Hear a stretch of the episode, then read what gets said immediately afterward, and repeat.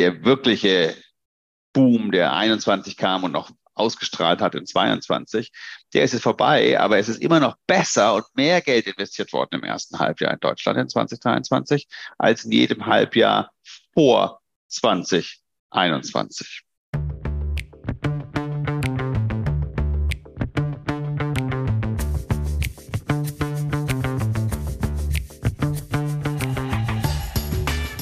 Hallo und herzlich willkommen zu einer neuen Ausgabe von The Message, der Investment Podcast. Uli, die Börsen sind freundlich nach einem sehr durchwachsenen 2022. Die Tech-Titel kommen auch wieder zurück, nachdem sie sehr abgestraft wurden. Sind wir wieder auf dem Weg der Verbesserung? Ich glaube, ähm, wir haben im Jahr 2023 jetzt unheimlich starke Bewegungen bei den Tech-Titeln, die glorreichen sieben. Ähm, was wir dort sehen, ist allerdings auch, dass viele Unternehmen eigentlich ihre Kostenseiten runtergebracht haben, also unheimlich viel Personal freigesetzt haben und ihre Margen einfach durch Kostenersparnisse hochgebracht haben. Ähm, das ist bei den großen Tech-Firmen so, aber ich glaube, gerade im Bereich VC und Seed ist die Lage noch ein bisschen beschwerlicher. Ja, alle großen Tech-Firmen haben ja auch irgendwo klein angefangen. Wenn wir die Startup-Szenen äh, betrachten, dann äh, hört man ja, dass es aktuell dort auch einfach wieder viel, viel schwieriger ist. Ich weiß nicht so viel dazu, vielleicht sollten wir einen Gast einladen. Ja, ich würde sagen, wir rufen den Julian äh, Riedelbauer an, der gerade sich mit diesem Thema Finanzierung von Startups, ähm, ähm, Wachstumsfinanzierung auseinandersetzt, der also genau Kapital sucht für solche kleinen, stark wachsenden Unternehmen. Und ich glaube, der kann uns interessante Insights äh, geben, wie es in dem Markt aussieht. Vielleicht kriege ich ja auch ein paar Insights für Fundview. Dann lass uns ihn anrufen.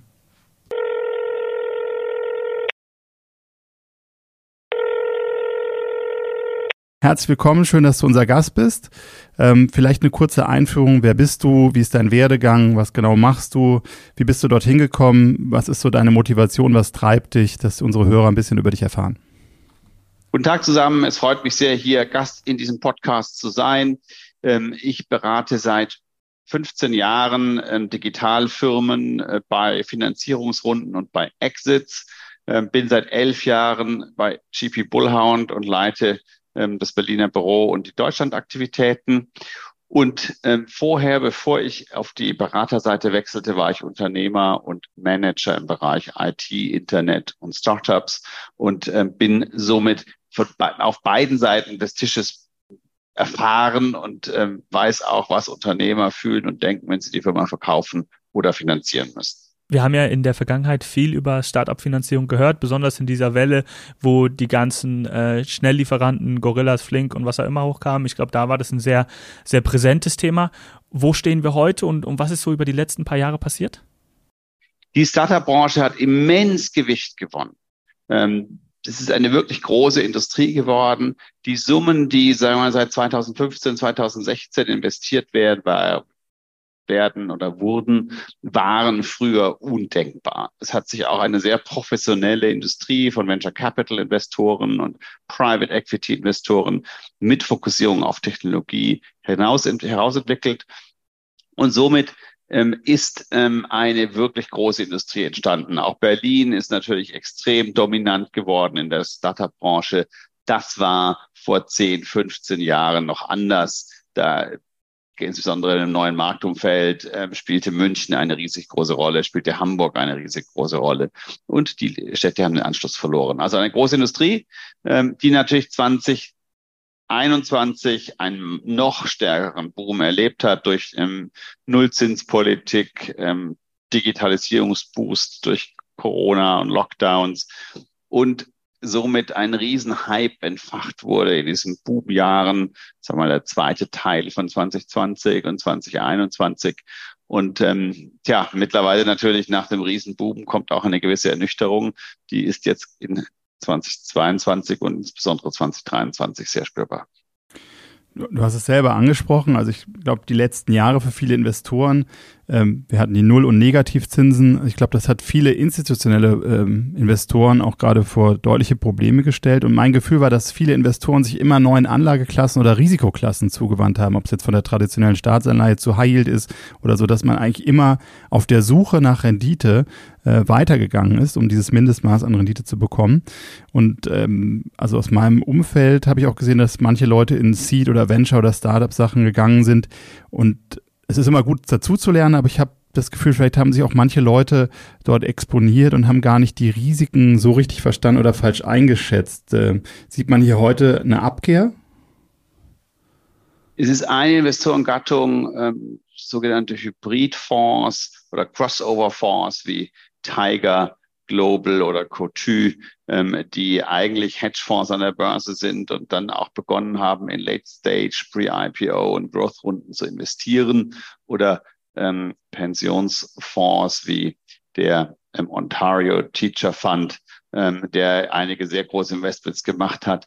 Ähm, da sind neue Player reingekommen, die ähm, sehr hohe Bewertungen bezahlt haben und ähm, teilweise einfach als Folgeinvestoren von den großen typischen Late-Stage-Growth VCs investiert haben.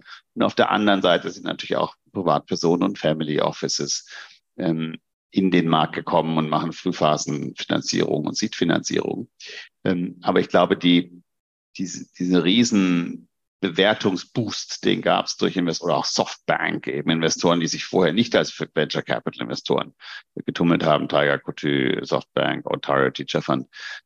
Das sind ähm, die ähm, Fonds, die diese Bewertungen in den späten Phasen massiv getrieben haben die Fonds, die diese hohe Bewertung gekauft haben und auch die, die Veränderung dieser Risikoeinschätzung dieser Investoren, wie stehen diese Investoren heute da? Haben die Investments sich trotzdem gelohnt? Zu den Zeiten, wo die Börsenbewertungen sehr hoch waren und man sozusagen an die Börse über IPOs, über Börsengänge sehr große Returns erzielen konnte und auch Unternehmen an SPACs verkauft hat, haben diese Fonds gute Renditen erzielt. Die Portfolio Companies, die sie nicht schnell genug verkauft haben und an die Börse gebracht haben in 2020 und 2021 und auch Beginn äh, 2022, die sitzen natürlich jetzt in den Portfolios ähm, und liegen diesen Investoren schwer im Magen. Die haben ähm, signifikante Abwertungen in den Portfolios und sind deshalb als Investoren momentan fast ausgefallen. Investieren ab und zu noch, aber wirklich nur noch kleine Tickets und extrem vorsichtig. Und ähm, das gesamte Perpetuum mobile, das es gab, dieses Rad drehte sich einfach wahnsinnig schnell. Das heißt, es gab eine Early-Stage-Runde, dann direkt eine Up-Round, ähm, deutlich höher bewertete Growth Round. Dann kam vielleicht noch Tiger Global oder Softbank rein mit noch einer verrückter höheren Bewertung. Und es hat trotzdem funktioniert, weil dann der Börsengang auf oder ein Spec-Deal auf noch höhere Bewertung erfolgte. Ähm, und ähm, damit mit dem IPO oder Exit ähm, floss wieder Geld zurück an die Investoren, an die Limited Partners, die dann wieder dieses Geld in den nächsten Fonds investiert haben. Das heißt, auch die Private Equity Investoren und Venture Capital Fonds konnten dann ganz schnell wieder den nächsten Fonds platzieren. Und das drehte sich sehr, sehr viel schneller ähm, in ähm, insbesondere 21. Und ähm, ich glaube, man hat so ein bisschen in diesem Hype vergessen, wie eigentlich die Realität aussieht. Und ähm, sowohl die Bewertungen als auch die Menge des investierten Kapitals ähm, hatten einen unglaublichen Boost erlebt und ähm, einen richtigen ja, Spike, sagt man im Englischen, eben einen riesen, äh, riesen Zugewinn. Und ähm, das ist, fällt jetzt auf ein normales Maß zurück. Eben in meinem ersten Halbjahr 2023 laut EY wurde immer noch mehr Geld investiert in Deutschland als zum Beispiel in den Jahren 20, in den ersten Halbjahren 2019 oder 2020. Das heißt, ähm, der wirkliche Boom, der 21 kam und noch ausgestrahlt hat in 22, der ist jetzt vorbei, aber es ist immer noch besser und mehr Geld investiert worden im ersten Halbjahr in Deutschland in 2023 als in jedem Halbjahr vor 2021. Das darf man auch nicht vergessen. Es fühlt sich nur sehr schlecht an, weil man eben von diesem Superboom weg ist. Also ich glaube, die, die Situation in der Corona-Zeit, wo ja auch alle das Digitale oder äh, online, also es gab ja Zoom, Peloton, also alle Geschäftsmodelle, die im Prinzip online waren. Und es hat natürlich in eine, in eine kleinere Zeit, und ich glaube, das war der Fehler, wenn ich am Public Market schaue, dass man eigentlich diese riesen Wachstumsraten, also letztendlich hat sich dieses Wachstum der nächsten drei, vier, fünf Jahre eigentlich auf einen Zeitraum von zwölf bis 18 Monate zusammengezogen, weil auf einmal alle diese Sachen genutzt haben und im Anschluss hat man dann festgestellt, warte mal, da hinten raus ist das Wachstum gar nicht mehr so hoch. Und du sprachst es an, die Bewertungen waren teilweise crazy. Also ist es vielleicht auch so, dass die Bewertungen, ich sage jetzt mal, vom Excel-Sheet jetzt auf einmal in der Realität einfach gar nicht so da sind. Also dass viele Leute ähm, viel zu hohe Erwartungen an manche Firmen hatten.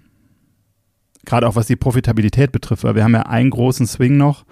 Äh, wenn ich vorher Geld umsonst hatte äh, und vielleicht auch Geld, was irgendwo in Hafen oder Investitionen gesucht hat, wenn ich jetzt heute hingehe und ich kaufe mir eine US-Staatsanleihe und kriege 5%, dann ist natürlich die relative Attraktivität einfach, äh, oder auch wenn ich Verschuldung habe oder Geld zahlen muss, ähm, ich habe mal gesagt, so ein Modell wie Tesla wäre wahrscheinlich mit 5% Kapitalmarktzinsen nie geflogen. Es ist richtig, dass die sehr niedrigen Zinsen das nochmal stark befeuert haben, aber ich glaube, es waren nicht nur die Zinsen. Es waren auch gleichzeitig natürlich diese starken Wachstumsraten der Firmen selber. Es waren die, die Fonds, die sehr viel Geld eingesammelt haben, die haben die Bewertungen ja auch bezahlt. Das sind ja auch keine dummen Leute, die ähm, die großen Fonds leiten, sondern man hat sich eben in diesem Hype ähm, ja sehr wohl gefühlt. Und äh, definitiv Fonds, die vorsichtig waren und die Bewertungen nicht bezahlt haben, die haben sich natürlich auch Kritik anhören müssen. Ähm, denn wer zum Beispiel eben beispielsweise, ähm, was so ein äh, ganz, ganz früher Gewinner war, Flaschenpost zum Beispiel, das war ja ein Milliarden-Exit an Oetker da haben sicherlich viele gesagt, wie, warum habt ihr da nicht investiert? Wie konntet ihr das verpassen? Und die haben dann natürlich überzeugt in Gorillas und Flink und Co., in Getir und sowas investiert. Ähm, und da gab es eben keine Exits mehr, weil da waren es zu spät. Ähm, oder wenn man auch, das ist ja nicht nur Tech, ich meine, wenn man zum Beispiel diese anderen Profiteure der Pandemie sieht, BioNTech, der Impfstoffhersteller, ähm, der Kurs hat sich auch über, also ich glaube, der ist also Drittel von dem, was er im Peak war, an Bewertung hat sich der Kurs ähm, nach unten bewegt. Ähm, das sind ja alles keine, auch Zoom und Co., das sind alles keine schlechten Firmen, die haben ihre Daseinsberechtigung, aber eben nicht zu dem Bewertungsniveau von 21. Das hat die Branche aber nicht gesehen. Ich hatte einen LinkedIn-Post zum Beispiel gemacht, Ende 21, ähm, schon mit der Suggestivfrage gestellt, liebes Netzwerk, was glaubt ihr, die Bewertungsmultiples sind jetzt sehr hoch? Glaubt ihr, die steigen weiter, bleiben gleich oder sinken? Und ähm, ich kann die kennen, da, da kann mich nicht mehr genau erinnern, wie die direkte Verteilung war, aber es war ungefähr zwei Drittel haben gesagt, die Bewertungen bleiben, wie sie sind oder steigen. Und nur etwa ein Drittel hat gesagt, die Bewertungen sinken, ja, sie sind zu hoch. Und es war schon eine Suggestivfrage. Und in meinem Netzwerk sind natürlich viele Unternehmer und Investoren auf LinkedIn. Und äh, man war da einfach in diesem, dieser Superparty unterwegs und jetzt ist der Hangover umso stärker. Weil du schon ein bisschen die, die Firmen ansprichst und auch die Sektoren, sehen wir auch einen Switch innerhalb der Sektoren, die neue Startups gründen oder neue Finanzierungsrunden starten? Oder sind wir immer noch in diesem Tech-Bereich oder vielleicht auch Lieferantenbereich, Biotech-Bereich, den du jetzt schon angesprochen hast? Es gibt eine durchaus starke Durchmischung und das ähm, sieht man sehr gut in dem EY Startup Barometer, der immer herausgegeben wird. Dort wurde die, das erste Halbjahr analysiert und ähm, die Quintessenz ist, dass ähm, in einigen Branchen die Rückgänge am stärksten waren. Ähm, zum Beispiel im Bereich Mobility gab es sehr starke Rückgänge oder FinTech, was natürlich auch sehr stark äh, durch die Nullzinspolitik beeinflusst war. Ähm, und es gibt in, zum Beispiel im Bereich Sustainability ähm, Bewertungs, also gibt es äh, sozusagen äh, mehr Investment. Das heißt, der einzige Bereich, der gestiegen ist, ist äh, Nachhaltigkeit.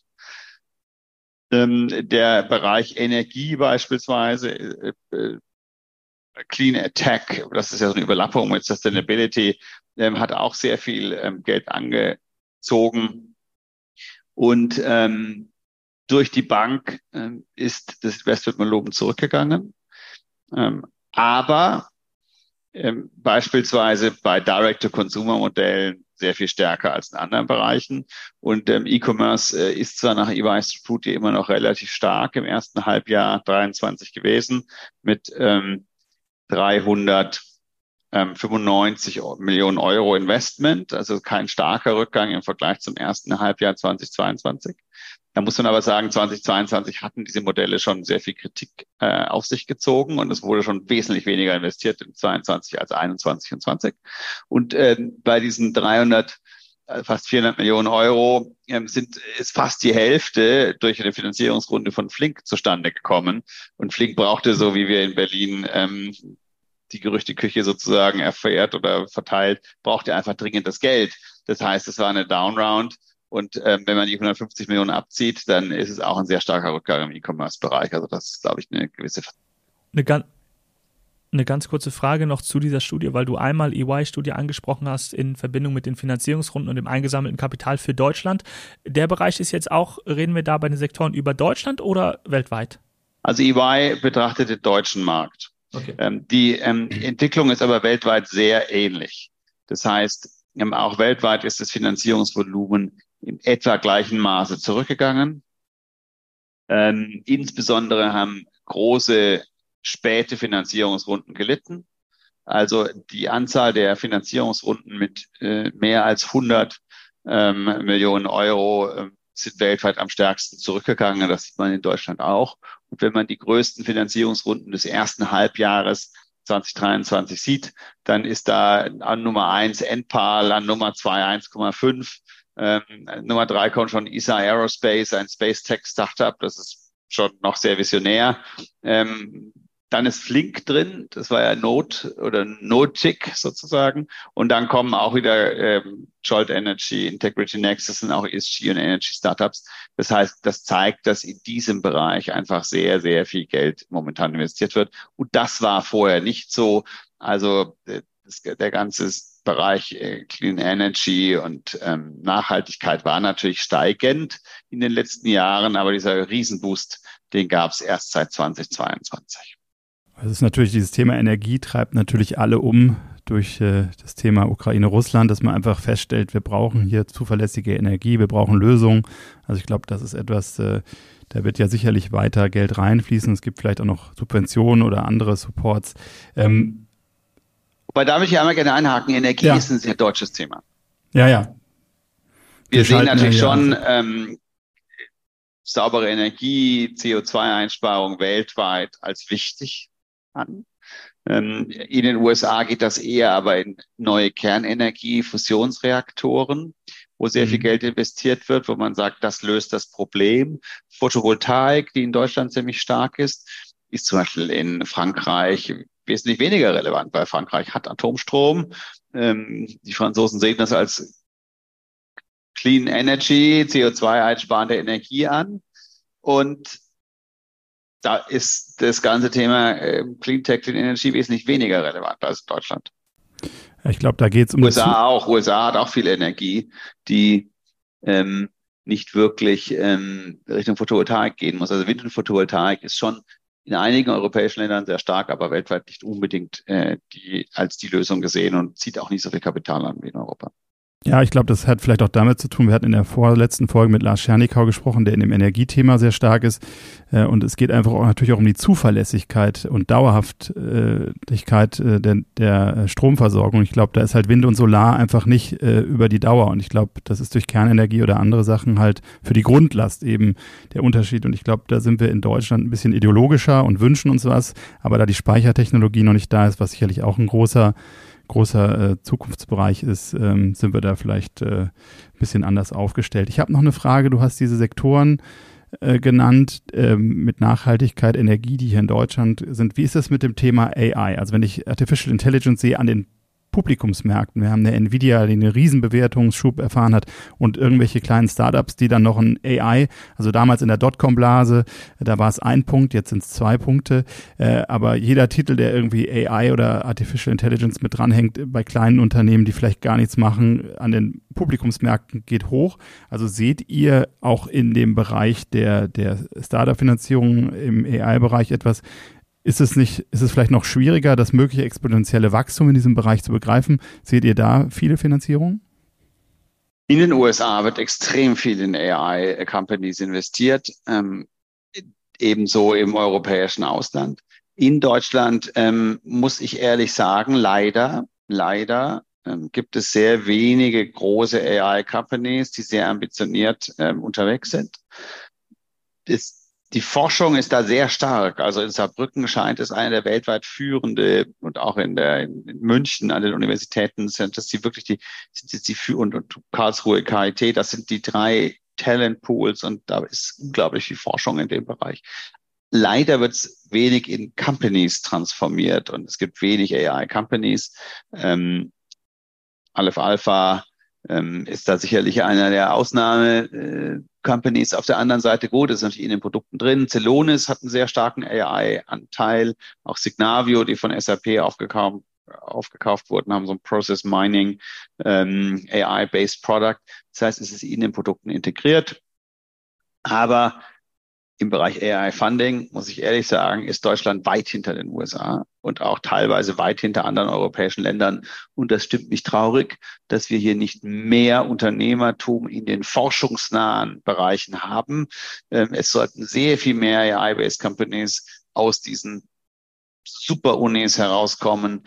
Ähm, das ist wie häufig in Deutschland so, dass die universitäre Forschung sich nicht überträgt in wirklich führende Tech-Companies ähm, und wir hier den Anschluss auch im AI-Bereich leider wieder drohen zu verlieren. DeepL ist ein anderes gutes Beispiel in Köln, aber da müssten eigentlich müssten wir mehrere AI-Unicorns haben mittlerweile und nicht ein DeepL AI-Unicorn und vielleicht ein Celonis, könnte man auch sagen, sehr starker AI-Bezug, aber der Rest ähm, ist natürlich weit vom Unicorn entfernt und das ist wirklich traurig.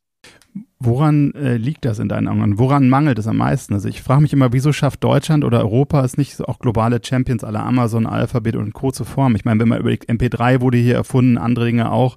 Die Kommerzialisierung überlässt das Land der Dichter und Denker aber lieber anderen, wie mir scheint. Also was würdest du an den Strukturen verändern, damit der wirtschaftliche Erfolg und Unternehmertum sich auch hier in Deutschland einstellt.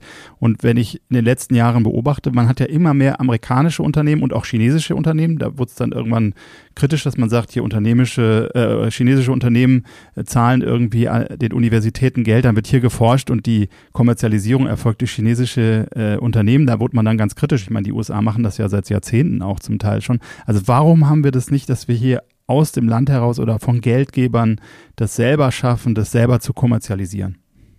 Meiner Meinung nach ist es ein komplexes Problem. Und es gibt nicht die eine Medizin, die das direkt löst. Zum Beispiel mehr Kapital ist auch nicht die Lösung dafür, mhm. weil es müssen auch mehr Unternehmen gegründet werden von forschungsnahen ähm, ähm, Mitarbeitern und äh, Forschern und die, die Superbrains aus dem universitären Forschungsbereich müssen Unternehmer werden. Und da gibt es in Deutschland einfach sehr wenig Beispiele. Das ist Signavio, das ist ähm, Celonis, das ist äh, sicherlich auch BioNTech, wo diese Verknüpfung von, von Forschung und Unternehmertum zusammenkommt und dann große Player geschaffen werden.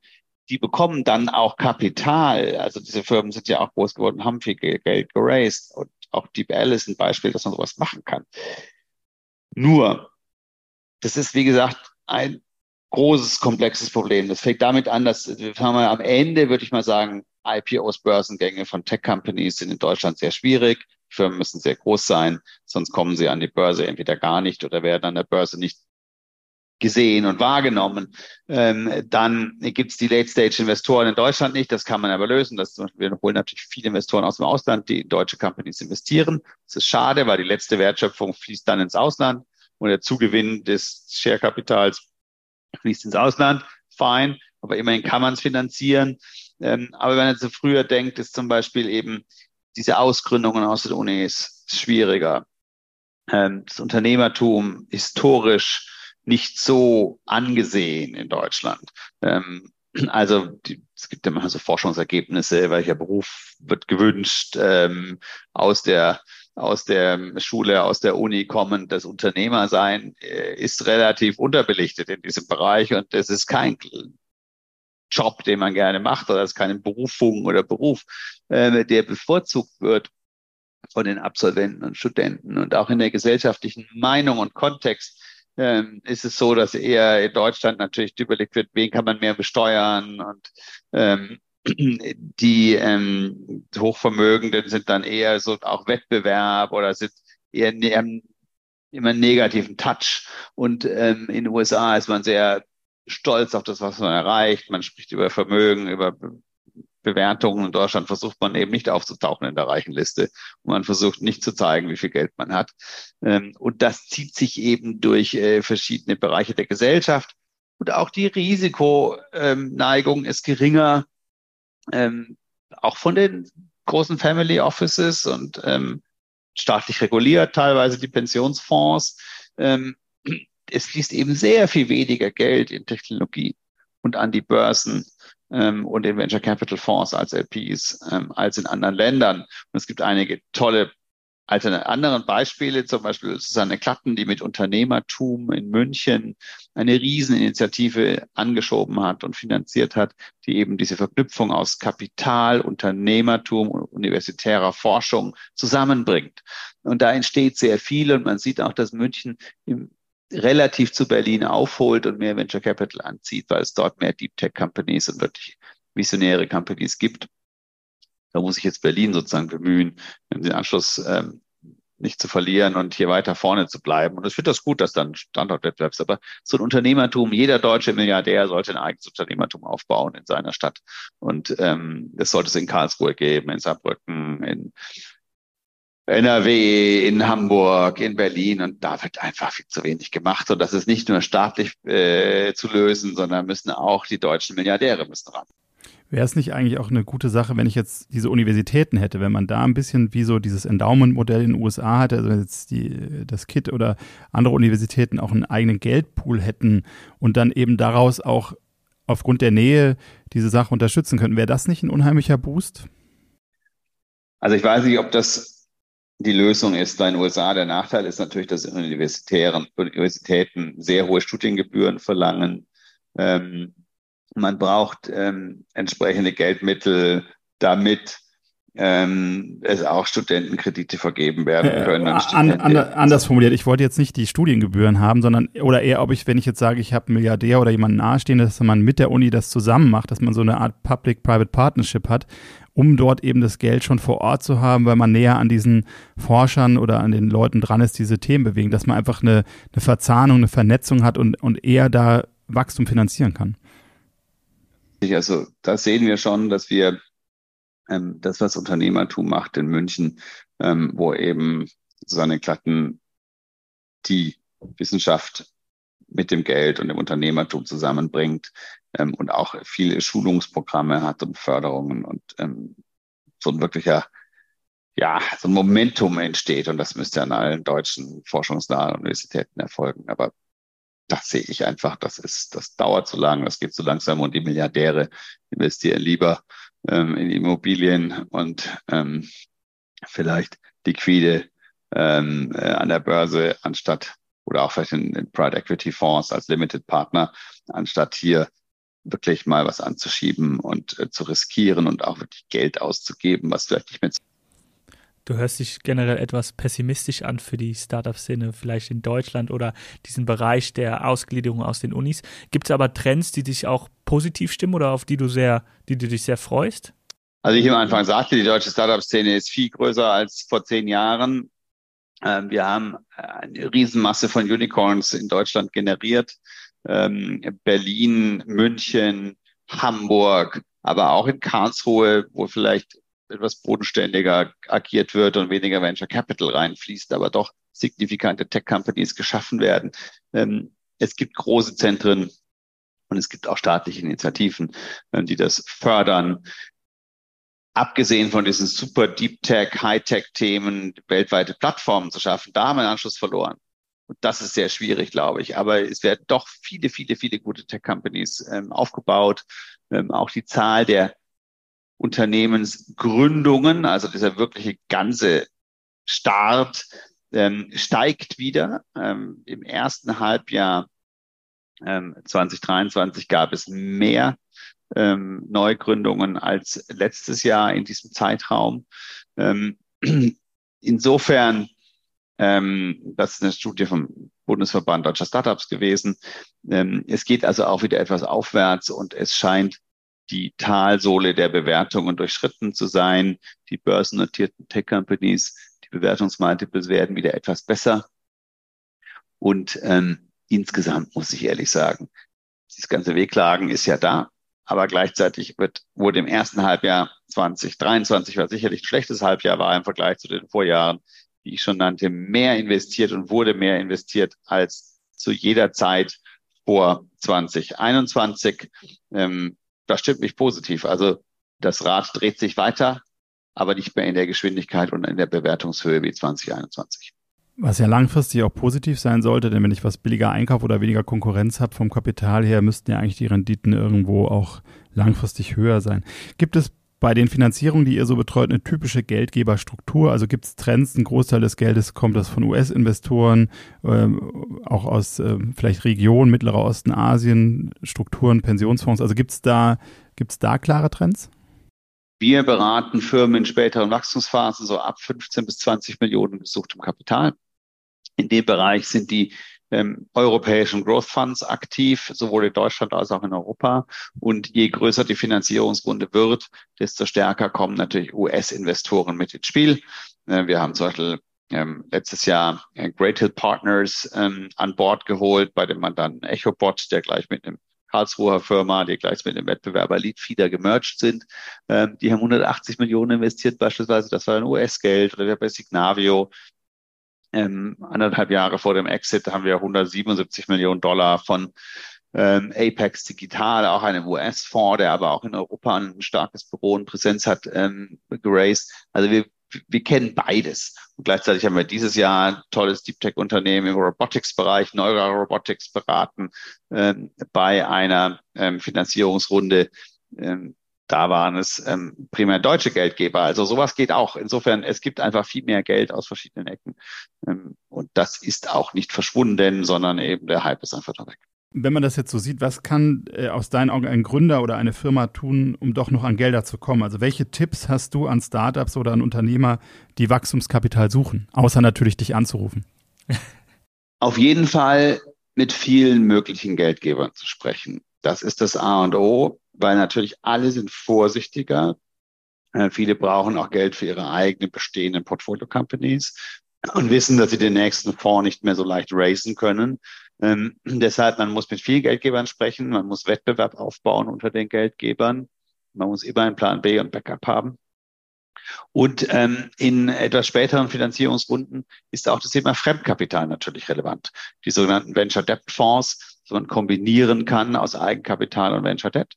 Ähm, das ist auch ähm, eine gute Möglichkeit, um, wenn man kapitaleffizient wächst, ähm, die Dilution, also die Verwässerung geringer zu halten, weil ein Teil über Fremdkapital finanziert wird.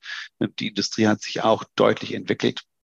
Und insofern versucht alle wirklich frühzeitig anzufangen. Also schnelle Finanzierungsrunden sind sehr selten geworden. Das klappt fast nur im Bereich Nachhaltigkeit und künstliche Intelligenz. Alles darüber hinaus ähm, ist ähm, zäher. Das heißt, früh genug anfangen, breit an den Markt gehen, vielen Teilnehmern sprechen und wirklich die Kontakte gut zu nutzen. Jetzt hast du ja schon den ersten Rat gegeben. Können wir auch deine Message zur aktuellen Startup-Szene bekommen? Also, alle sollten noch mehr Gas geben, gründet mehr, gründet auch mehr in diesen Deep Tech-Bereichen. Dafür gibt es Geld. Ähm, die Investoren lieben diese Segmente wie künstliche Intelligenz zum Beispiel oder auch ähm, Climate Tech, ähm, Clean Energy. Das sind Segmente, die sehr stark wachsen werden, aber auch gegen ein normales Software as a Service, Enterprise Software Startup ist nichts einzuwenden. Auch dieser Bereich ist weiter sehr beliebt und bietet gute Kapital. Ähm, Investmentmöglichkeiten. Was schwierig ist, und da wäre ich vorsichtig, ist im Bereich Konsumer, ähm, ist im Bereich, ja, diese Quick Commerce, Fast Delivery. Ich glaube, da gibt es schon so viele Anbieter und es ist schon so überlaufen, der Markt. Ähm, oder auch neue Direct-to-Consumer-Brands.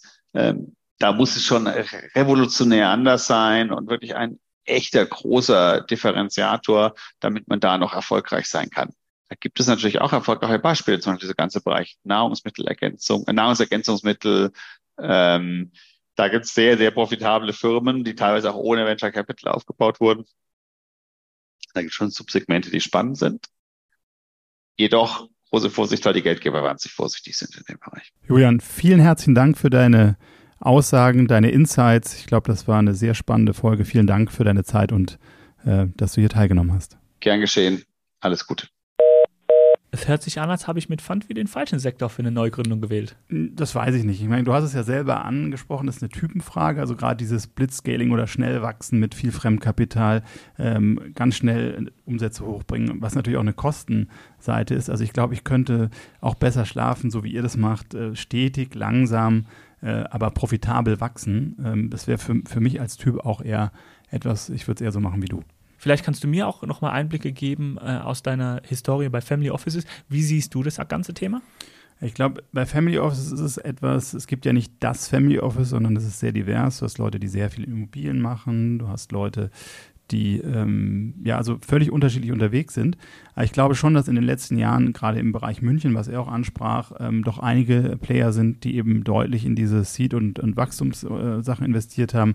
Also ich glaube, da hat sich in den letzten fünf Jahren auch was verändert, weil man einfach auch gesehen hat, was für Returns da drauf sind. Ähnlich wie vielleicht viele äh, Family Office auch in die Immobilienentwicklung gegangen sind, einfach weil hohe Margen da waren, ähm, glaube ich schon, dass sich auch viele mehr in diese Bereiche bewegt haben. Das ist immer eine Frage, wie innovativ bist du. Ich glaube, für einen ehemaligen Unternehmer, der sein Unternehmen verkauft hat, liegt das auch einfach näher. Ich glaube, bei Pensionskassen oder Stiftungen, da wird das Risiko einfach noch höher gesehen. Und wenn das dein eigenes Kapital ist, mein Gott, dann gibst du zehn Tickets raus und wenn acht äh, sauer gehen und eins aber riesen hoch steigt, dann ist es okay. Also ich glaube, da ist einfach ein Mindset ein anderes. Und das würde dann auch erklären, warum wir vielleicht auf dem AI- oder Tech-Bereich, wie er gesprochen hat, nicht so gut sind, weil die Unternehmer, die verkauft haben, kommen eher aus Lebensmittelbranche oder was auch immer. Ja, schön, dass Sie wieder eingeschaltet haben bei The Message, der Investment Podcast.